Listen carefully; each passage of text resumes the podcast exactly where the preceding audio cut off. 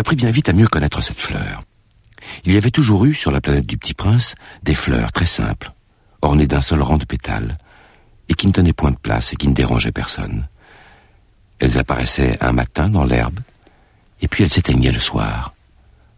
Mais celle-là avait germé un jour d'une graine apportée d'on ne sait où. Ça pouvait être un nouveau genre de baobab. Mais l'arbuste cessa vite de croître et commença de préparer une fleur. Elle choisissait avec soin ses couleurs, elle s'habillait lentement, elle ajustait un à un ses pétales. Elle ne voulait pas sortir toute fripée comme les coquelicots, elle ne voulait apparaître que dans le plein rayonnement de sa beauté. Eh oui, elle était très coquette. Sa toilette mystérieuse avait donc duré des jours et des jours. Et puis voici qu'un matin, justement à l'heure du lever du soleil, elle s'était montrée. Je me réveille à peine. Je vous demande pardon, je suis encore toute décoiffée. Que vous êtes belle Et je suis née en même temps que le soleil. Le petit prince devina bien qu'elle n'était pas trop modeste, mais elle était si émouvante. C'est l'heure, je crois, du petit déjeuner.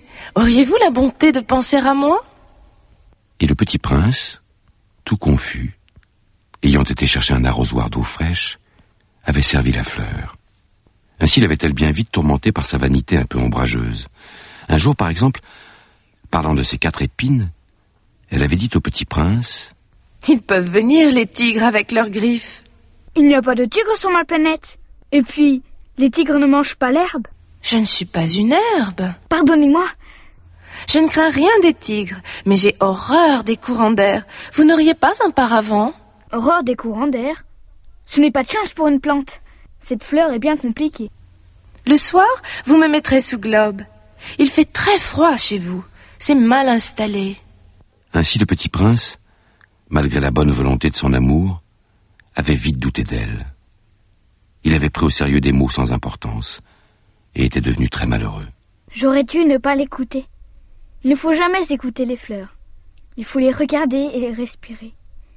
La mienne embaumait ma planète, mais je ne savais pas m'en réjouir. Cette histoire de griffes qui m'avait tellement agacé eût dû m'attendrir. Je n'ai alors rien su comprendre. J'aurais dû la juger sur les actes et non sur les mots. Elle m'embaumait et m'éclairait. Je n'aurais jamais dû m'enfuir. J'aurais dû deviner sa tendresse derrière ses pauvres ruses. Les fleurs sont si contradictoires. Mais j'étais trop jeune pour savoir l'aimer.